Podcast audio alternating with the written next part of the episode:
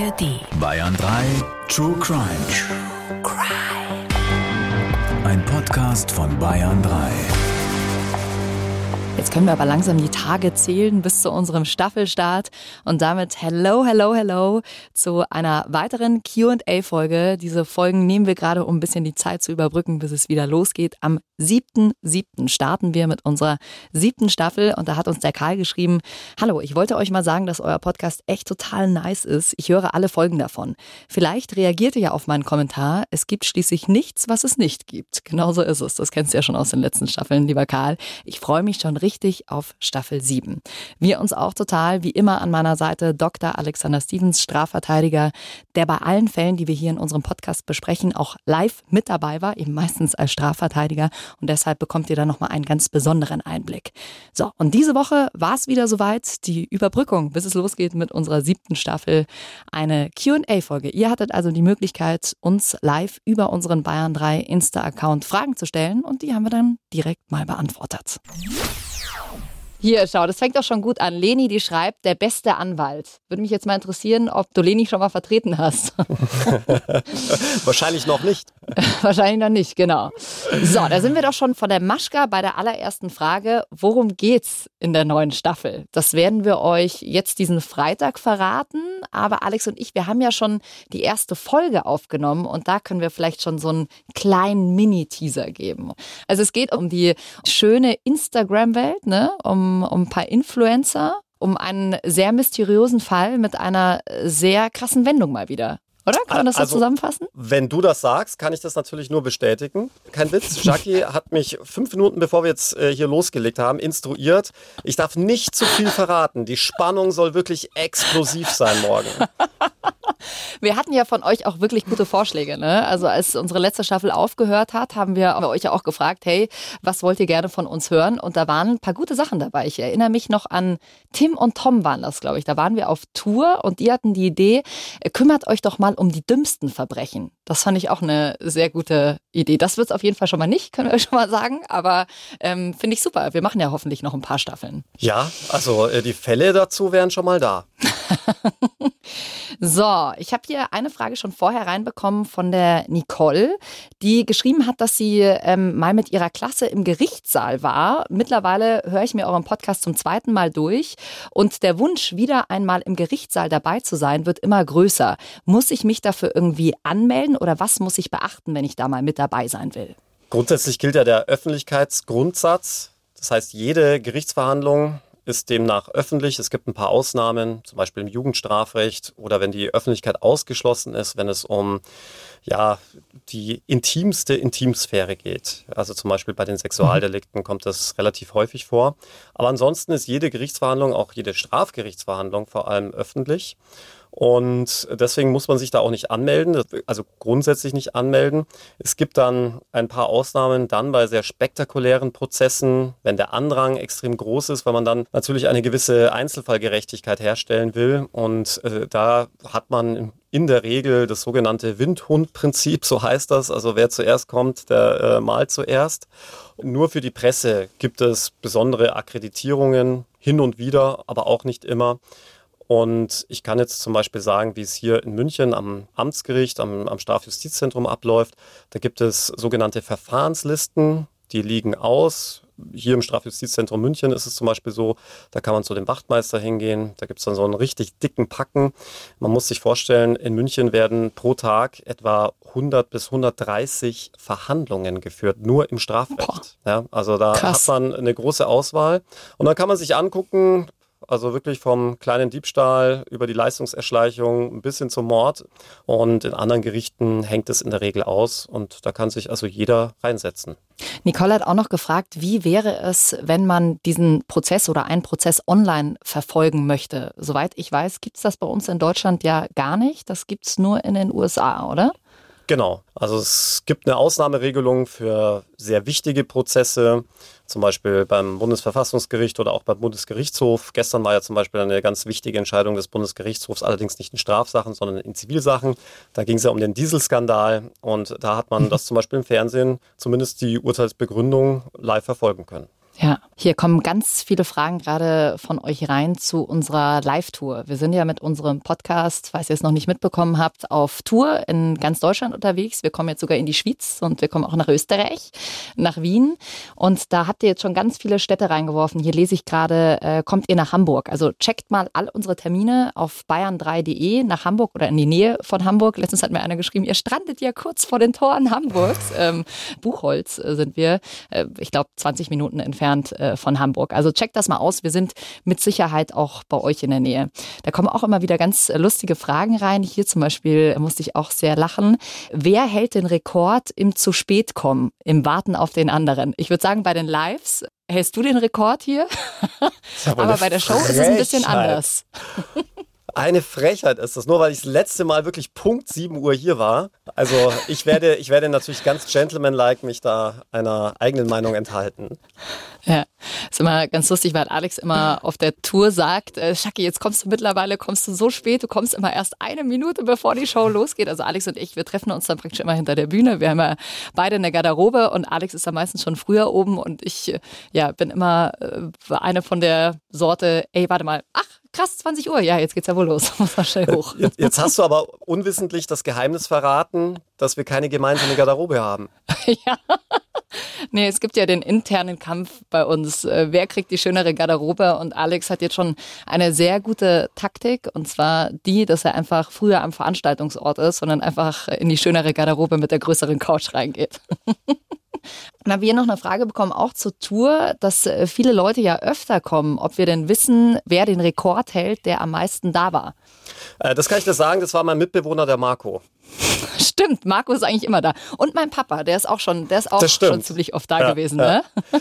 ich glaube, der ist auch schon im zweistelligen Bereich. Der, der Marco zieht mich auch immer auf und sagt, er könnte die Show statt meiner jetzt auch schon machen. Stell dir es doch mal vor, Marco und mein Papa, mhm. oder?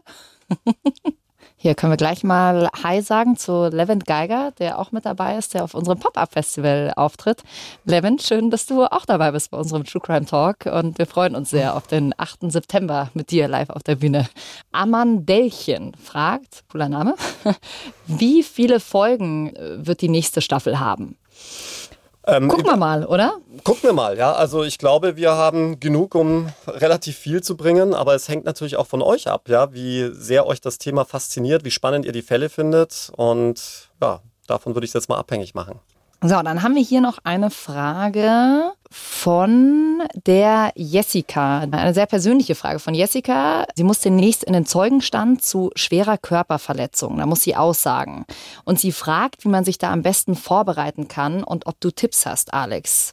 Oh, das ist natürlich jetzt ganz gefährlich, weil man damit natürlich auch ein bisschen äh, die anwaltliche Praxis hinter den Kulissen preisgibt. Was äh, rät der Anwalt, wenn man als Zeuge anwaltlich vertreten ist? Vielleicht so viel. Als Zeuge kann man sich immer eines Anwaltes bedienen. Und ähm, manche Zeugen machen das auch. Das macht natürlich immer dann Sinn, wenn konkret Rechte gefährdet sind also zum Beispiel, wenn es um Auskunftsverweigerungsrechte gibt, wenn man Journalist ist oder Berufsgeheimnisträger.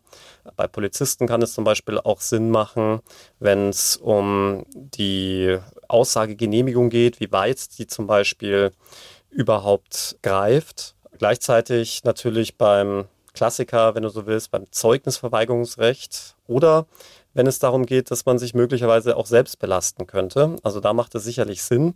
Ansonsten, ja, wie bereitet man sich auf eine Zeugenaussage vor? Das ist natürlich etwas, was man gar nicht gerne hört als Jurist, dass sich jemand auf eine Zeugenaussage vorbereitet hat. Gleichwohl man einfach mal ehrlicherweise sagen muss, das menschliche Gedächtnis ist so ungeeignet, um als Zeuge eigentlich auszusagen, dass ich es umgekehrt eine Katastrophe finde, dass gut 70 Prozent aller Gerichtsurteile fast ausschließlich auf Zeugenaussagen beruhen. Ja, weil man einfach sehr, sehr selten wirklich Beweise hat, die ausreichen, also andere Beweise, Sachbeweise. Die Zeugenaussage ist ja auch ein Beweis, haben wir ja auch in unserem Podcast gelernt. Und wenn man jetzt zum Beispiel Polizisten als Zeugen hat, also klassische Berufszeugen, die bereiten sich immer vor, indem sie sich vorher nochmal den Fall durchlesen, die Akte nochmal durchlesen. Also ich kann nur immer empfehlen, mhm. wenn man Zeuge einer Straftat wird oder auch generell Zeuge, ja, also auch bei einer zivilrechtlichen Streitigkeit im Rahmen eines Verkehrsunfalls, immer gleich alles aufschreiben. Das ist das Allerwichtigste, weil man vergisst so viel, das Gehirn überschreibt, dann erzählt dir jemand anderes etwas, dann baust du das mit ein. Das ist eigentlich die wichtigste Vorbereitung und dann kann man sich das dann nochmal zu Gemüte führen. Ja. Das hatten wir ja auch schon mal in der Folge, ne, dass das eigentlich das Beste ist. Man hat ja eigentlich immer sein Handy dabei, ob kurz, weiß nicht, eine Sprachnachricht äh, aufnehmen oder bei Sprachmemos dir das aufschreiben oder sonst was, dass du es einfach wirklich noch im Kopf hast. Ich finde das immer wieder Wahnsinn. Auch wir sprechen ja auch oft drüber, Alex, über solche Zeugenaussagen. Du siehst einen Unfall und das ist ja in dem Moment schon was äh, Besonderes. Ne? Das ist so ein Schockmoment. Da müsste man eigentlich meinen, oh, jetzt schießt gerade viel Adrenalin durch und dann kannst du dich nicht mehr, dann erzählst du es am Abend und sagst ja, oh, keine Ahnung, was, was war das für ein Auto? Vielleicht gerade noch an die Farbe, aber was ein Mann oder eine Frau vorne drin saß, du erinnerst dich einfach nicht mehr dran. Mhm. Hier, da schreibt die Alessa auch gerade, ich bin demnächst als Zeugin geladen, aber ehrlich gesagt weiß ich nicht mehr viel. Ich habe alles aufgeschrieben damals, sage ich das jetzt vor Gericht und lese den Text vor? Auch eine gute Frage. Ja, also der Richter, das kann ich jetzt schon sagen, wird zunächst sagen, versuchen Sie es bitte aus dem Gedächtnis. Und klar kann man sich seine Aufzeichnungen bedienen und behelfen, aber jetzt einfach nur die Aufzeichnungen runterlesen, bringt natürlich wenig, weil die Zeugenaussage ist ja auch vor allem deshalb etabliert, weil man den Mündlichkeitsgrundsatz im Prozess hat. Also alles, was man einem Urteil zugrunde legen muss, muss irgendwie mündlich und am besten bei den Zeugenaussagen auch in freier Rede vorgetragen worden sein. Mhm. Ist natürlich immer eine Frage der Glaubwürdigkeit, auch der Glaubhaftigkeit einer Aussage. Aber wenn man mal wirklich realistisch ist und mal diese ganzen juristischen Finessen mal beiseite lässt, und das sage ich jetzt mal ganz unbefangen, natürlich würde man auch als Strafverteidiger genau auf diese Punkte gehen. Aber letzten Endes, wenn man es unbefangen nach der, ich sage jetzt mal, Legeartes der Wissenschaft, der aktuellen Wissenschaften nimmt, ist eine Zeugenaussage bereits nach 30 Minuten, äh, gibt es Statistiken dazu, fehlen schon etwa 30 Prozent dessen, was man eigentlich wahrgenommen hat. Ja. Wahnsinn, Wahnsinn. Ja, wie will man das dann irgendwie ein paar ja. Monate später noch zusammenkriegen? Die Julia hat uns folgende Nachricht geschrieben. Hallo ihr zwei, erstmal ein Riesenlob für euren Podcast. Mit euch putzt sich die Wohnung gleich viel schneller. Wenn man einen Prozess gewinnt, trägt dann der Verlierer alle Kosten inklusive Anwalt. Man muss immer zwischen einer zivilrechtlichen und einer strafrechtlichen Streitigkeit unterscheiden. Im Zivilrecht geht es letztlich um Geld und um Sachen. Also wenn du von jemandem wieder etwas zurückverlangen willst, wenn du irgendwie was Kaputtes gekauft hast, ja, und es zurückgeben willst und solche Sachen. Das ist das Zivilrecht. Und im Strafrecht geht es immer darum, dass jemand etwas angestellt hat, das ähm, der Gesetzgeber für bestrafenswert erachtet. Ja, also Diebstahl, Körperverletzung, mhm. Schwarzfahren, also Leistungserschleichung und so weiter. Und da wird auch nochmal unterschieden zwischen dem Jugendstrafrecht und dem Erwachsenenstrafrecht. Jetzt gehen wir mal vom Standardfall, dem Erwachsenenstrafrecht aus. Da ist es so, dass wenn du verurteilt wirst, du die Kosten des Verfahrens trägst. Jetzt muss man aber sagen, so ein strafgerichtliches Verfahren, wenn du jetzt beim Amtsgericht also irgendwas Kleines angestellt hast, ist jetzt nicht so teuer. Wenn du allerdings zum Beispiel wegen Mordes beim Landgericht angeklagt bist, kann es relativ schnell richtig, richtig teuer werden. Und zwar aufgrund mhm. der vielen Gutachten, die man braucht, ähm, insbesondere was die psychiatrischen Gutachten geht, aber auch die Gutachten der Rechtsmedizin und so weiter. Mhm. Da kann man sich dann auch vorstellen, wie hoch das dann auch schnell werden kann. Naja, klar. Und vor allem so ein Prozess, der zieht sich ja auch oft sehr in die Länge. Wissen wir jetzt allein vom Dreifachmord äh, aus Starnberg, da haben wir auch lange drüber berichtet. Das sind natürlich dann Prozesse, die sich auch oft sehr lange ziehen können und natürlich dann auch sehr kostenintensiv sind. Und dann nimm den NSU-Prozess, da bist du bei mehreren mhm. Millionen. Also wirklich ja. im, wahrscheinlich im dreistelligen Millionenbereich, wenn du dann auch noch äh, mit äh, ins Kalkül ziehst, dass der ganze Gerichtssaal umgebaut werden musste. Also ich möchte gar nicht wissen, was das alles gekostet hat. Ja, Wahnsinn. Die Maschka schreibt, Alex sagt ja immer, dass man nicht nach dem ersten Date zu jemandem mit nach Hause gehen soll. Äh, Klammer auf, Shaki weiß, dass er sich da nicht immer selbst dran hält, oder? Wie ist es mit eBay, Lieferando etc.? Da kommen ja auch Fremde zu einem nach Hause. Gab es da schon mal Kriminalfälle? Boah, gute Frage. Mir ist jetzt noch keiner bekannt geworden. Aber würde mich jetzt wundern, wenn es da nichts gäbe, denn ähm, so viel wie geliefert wird und so viel wie ausgeliefert wird und ohne jetzt den ganzen Lieferdiensten da zu nahe zu treten, aber man hat es ja auch immer wieder auch bei den Postzustellern gehabt, dass es auch da natürlich zu Straftaten kommt. Ich meine, überall gibt es schwarze Schafe. Ich sage ja auch bei Richtern, Staatsanwälten und Anwälten und deswegen hat man das leider auch in anderen Berufsbereichen. Mhm. Ähm, bei den Postzustellern ähm, hatten wir mal einen, der hat die ganzen Pakete nicht zugestellt, sondern bei sich zu Hause eingelagert zum Beispiel. Jetzt weiß ich nicht, ob das als Pizzalieferant so schlau ist, ne? Aber. Aber wer weiß, ne? Ja, du, in, in Berlin soll es ja eine Currywurst mit Goldblättchen geben. Die kostet dann 30 Euro. Wenn du die dann alle einsackelst, ja, dann hast du ganz viele Goldblättchen zu Hause. Hier, der Clemens hat auch eine sehr interessante Frage durchgeschickt. Was wäre, wenn ein Anwalt oder ein Richter alkoholisiert zu einem Verhandlungstag erscheint? Also den Fall hatte ich noch nicht.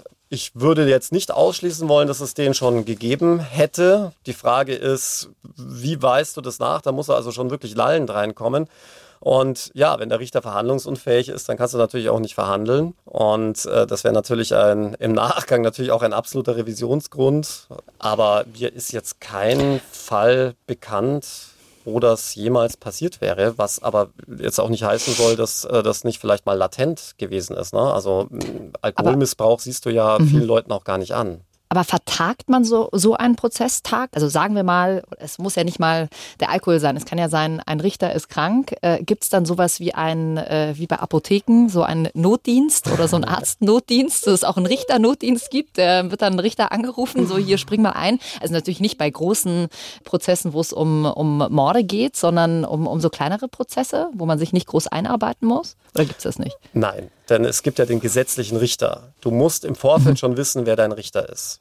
Ähm, das würde gegen das Prinzip des gesetzlichen Richters verstoßen und auch natürlich gegen ähm, die, die, das Mündlichkeitsprinzip, denn ein Richter darf nur über das entscheiden, was er selbst gehört hat. Das heißt, wenn er mhm. bei anderen Verhandlungen nicht dabei war, kann er jetzt nicht plötzlich nur über einen Teil der Verhandlungen entscheiden. Also das geht auf gar keinen Fall. Äh, wenn ein Richter krankheitsbedingt ausfällt, dann fällt auch der ganze Prozess aus und dann stellt sich die Frage, ob der Richter es schafft, binnen einer gesetzlichen Frist einen Ersatztermin zu bestimmen. Denn wenn er das nicht schafft, dann geht der ganze Fall von vorne los. Hm. Hier, der Juni fragt, warum haben denn die Richter und die Staatsanwälte in Deutschland immer noch diese Uniform an? Ja, das hat ähm, schon seinen Grund. Jetzt könnte man sagen, in anderen Ländern gibt es das nicht. Äh, kann man vielleicht auch trefflich drüber streiten. Ich finde das ganz gut, dass es diese Uniformen gibt, also Roben nennt sich das. Denn damit setzt du dich natürlich nicht nur von den übrigen Prozessbeteiligten ab, also zum Beispiel kannst du damit erkennen, wer Sachverständiger ist, wer Jurist ist, aber natürlich auch zum Beispiel vom Mandanten ist ja vielleicht auch nicht ganz unwichtig, dass man weiß, mhm. wer ist der Anwalt, wer ist der Angeklagte. Du sollst auch wissen, wer Richter und wer Staatsanwalt ist. Und ich persönlich finde, dass die Robe natürlich auch eine gewisse Autorität vermittelt. Jetzt äh, soll es natürlich nicht nur aufgrund der Uniform und der Roben sein, dass man dadurch erst Autorität erlangt, aber damit hast du die Autorität des Staates, also jetzt zum Beispiel als Richter oder als Polizist. Deswegen trägst du ja Uniform, damit man mhm. auch weiß, hier tritt dir jetzt nicht der Mensch gegenüber, auch wenn es hoffentlich immer menschlich zugehen soll, ja, aber hier tritt dir die Staatsmacht entgegen. Und das wird ja auch ein Stück weit durch diese Robe oder bei der Polizei durch die Uniform signalisiert. Ja, definitiv. Also hat auf jeden Fall, finde ich auch, hat schon, hat schon Sinn, dass es das hier bei uns gibt. Kevin hat uns gerade hier geschrieben in den Chat. Hi, ihr zwei. Ich war am Donnerstag in Dillingen, war eine Megashow. Meine Frage an Alex, was macht für dich den Reiz, als Strafverteidiger arbeiten zu können aus? Und warum isst man Karspatzen mit Ketchup? Die wirklich wichtige Frage des Lebens, ne?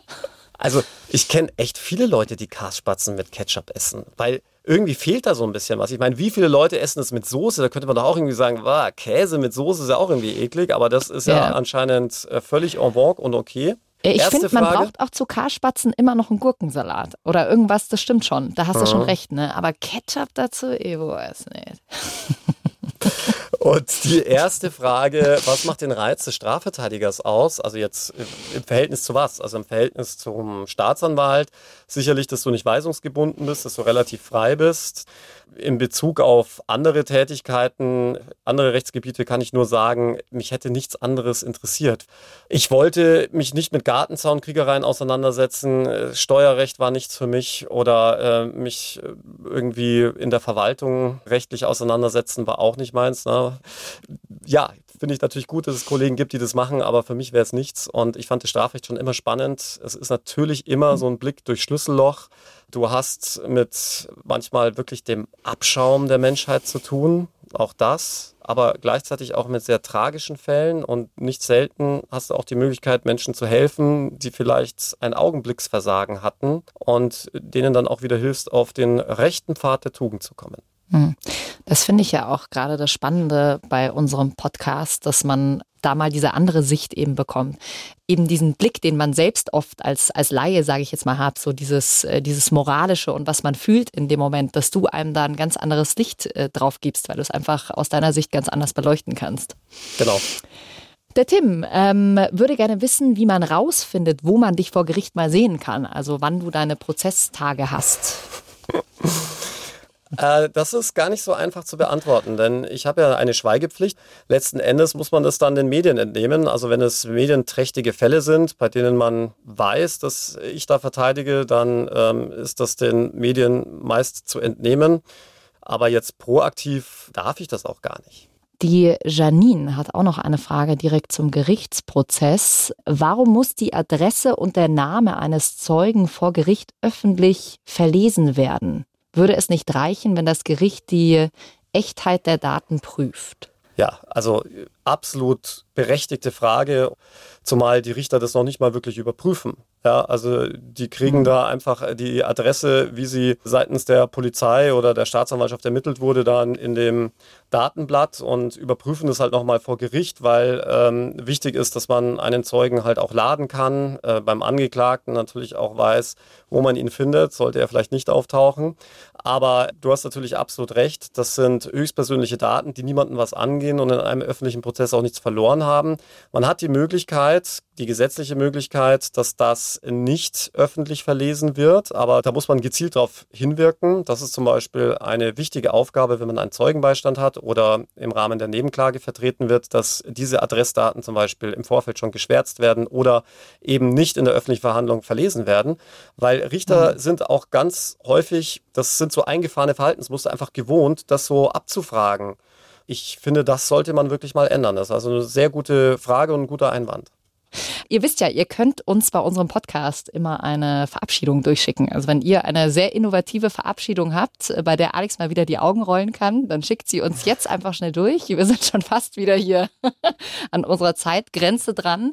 Am Freitag geben wir euch äh, Bescheid, um was es geht in unserer siebten Staffel. Und dann geht es am siebten, siebten mit unserer siebten Staffel los und dann hoffentlich auch mit 77 Folgen. Ja. Also uns wird auf jeden Fall ein nächstes schönes äh, halbes Jahr bevorstehen. Wir freuen uns total, wenn ihr wieder mit dabei seid. Und äh, wir sind ja jetzt auch wieder im Juli, also das ganze Jahr noch unterwegs. Ich glaube, es sind jetzt insgesamt noch 31 Shows, die wir in ganz Deutschland, Österreich und in der Schweiz spielen. Also guckt doch mal, ob wir bei euch in der Nähe sind. Da würden Alex und ich uns total freuen, wenn ihr mal vorbeischaut bei uns. So, und wie viel Angst hast du vor der Verabschiedung, Alex? Naja, Angst ist, glaube ich, übertrieben, aber ich bin schon sehr skeptisch. Also von Nathalie kommt die heutige Verabschiedung bis später Silje. ist gut. Mhm. Alex lacht, das ist äh, bis später Silje, finde ich super. ja, also wenn ihr auch in unserer Podcast-Folge auftauchen wollt, jetzt in der siebten Staffel, schickt uns gern weiter eure Verabschiedungen auf den Bayern 3 Insta-Account durch. Danke, Alex. Schön war es mit ciao, dir. Ciao, ciao. Wir hören uns und sehen uns. Ciao, ciao. Danke euch fürs Dabeisein. Und damit ihr die Zeit ein bisschen überbrücken könnt, bis wir uns wieder hören, habe ich noch einen ARD Audiothek Original Podcast für euch. Hört da unbedingt mal rein von unseren Kollegen. Der Podcast heißt Queer Crimes. Da geht es um Verbrechen rund um die LGBTQIA Plus Community. Dabei sprechen die beiden Hosts Irina und Marvin über Kriminalfälle in der queere Personen Opfer, aber auch TäterInnen sind. Irina Schlauch ist selbst Juristin und bekannt aus der weltweit ersten lesbischen Dating-Show Princess Charming. Und Marvin Standke ist Journalist und Podcaster. Die zwei passen super zusammen, kann man sehr gut zuhören. Und in jeder dieser sieben Folgen schauen sich die beiden einen Fall genauer an und fragen, was macht queere Menschen zu TäterInnen? Warum werden sie zu Opfern von Hassverbrechen? Und reagieren Behörden in diesen Fällen angemessen? Diesen Podcast gibt's nicht überall, wo es Podcasts gibt, sondern nur ganz exklusiv in der ARD Audiothek App. Hört da mal rein, supportet die Kollegen und wir hören uns spätestens am 7.7. zu unserer siebten Staffel. Bis dahin, macht's gut. Mehr packende Podcasts auf bayern3.de